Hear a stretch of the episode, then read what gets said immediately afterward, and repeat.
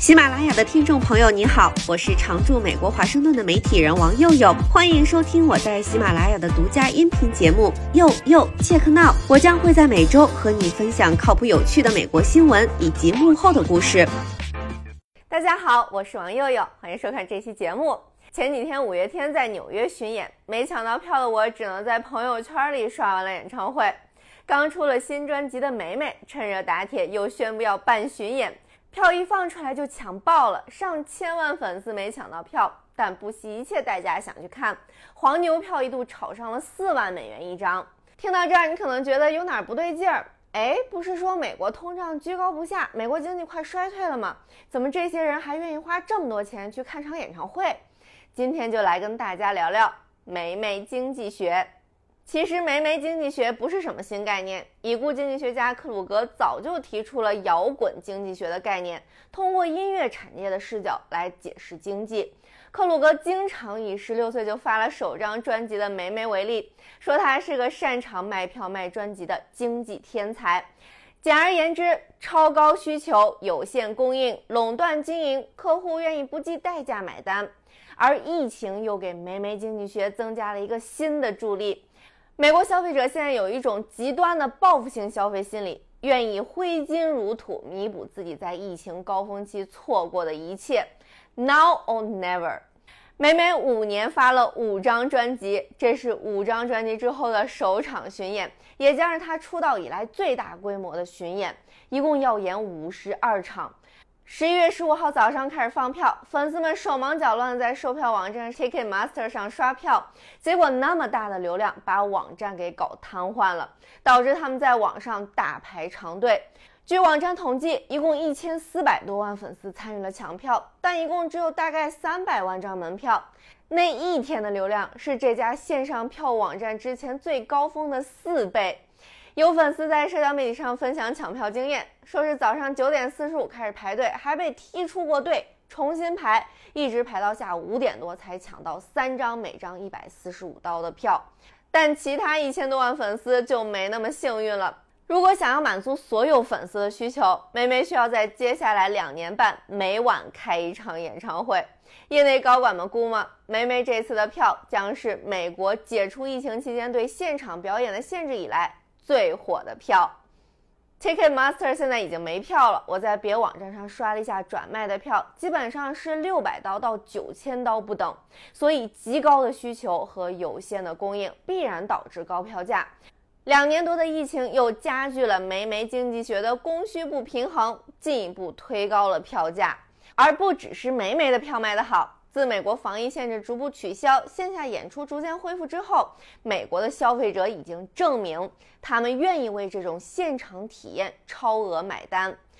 我作为一个消费者和粉丝，比较幸运的是，我喜欢的乐队 Coldplay 秉承亲民信念，认为演唱会应该让更多的人享受，所以我才能不到一百刀买到那场票。但他们是例外，不是行规。大多数明星都非常乐意在市场能够承受的范围内定价，像是阿呆在拉斯维加斯的二手票，现在也炒到了五百多到一万六，这是生意，无可厚非。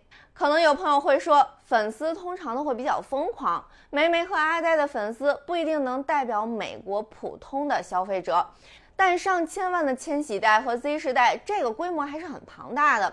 他们反映了经历了两年多疫情高峰后，美国经济复苏当前的一个消费潮流。即使经济衰退迫在眉睫，很多人仍然愿意大手笔重新夺回他们在疫情高峰期错过的东西，无论是现场演出还是旅行。正在帮两个青春期女儿抢二手黄牛票的马里兰经济大学教授科尔尼对此深有体会。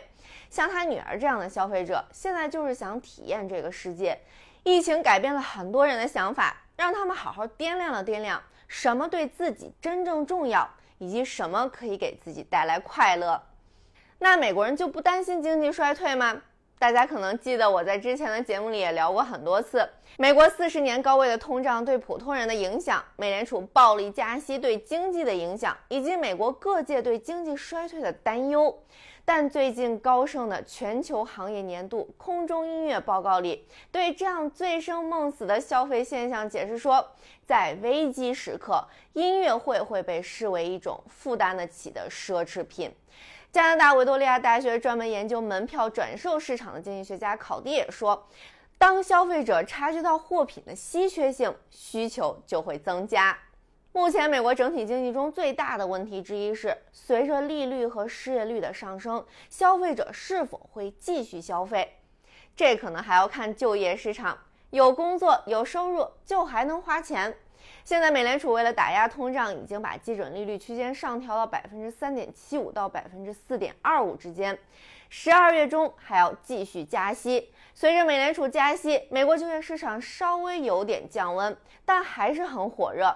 失业率稍微涨了一丢丢，但还是在百分之三点七的历史低位。职位空缺还有一千零七十万，平均每个失业者对应一点七五个就业岗位。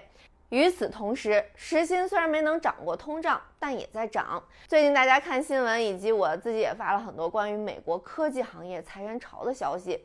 但整个科技行业也就裁了几万人。除了科技、房地产这些对利率比较敏感的行业，美国就业市场整体上还是个求职者主导型的市场。所以，美国强劲的就业市场可能是美国消费者一掷千金、只求一票、快乐至上、报复性消费的一个前提条件。但这样的就业市场能持续多久，还要看美联储走钢丝走的怎么样。一不小心硬着陆，企业老百姓都没有铁头功。而除了粉丝们在报复性的看演唱会，明星们也在报复性巡演，都想借鉴梅梅经济学大赚一笔。华盛顿已经不算是美国什么大的文娱中心了，但每周的线下演出还是刷不过来。手机屏幕前的你，看的最后一场演唱会是谁的？在哪儿跟谁一起？疫情结束后最想看谁的演唱会？愿意为了一张票一掷千金吗？欢迎留言许愿，万一实现了呢？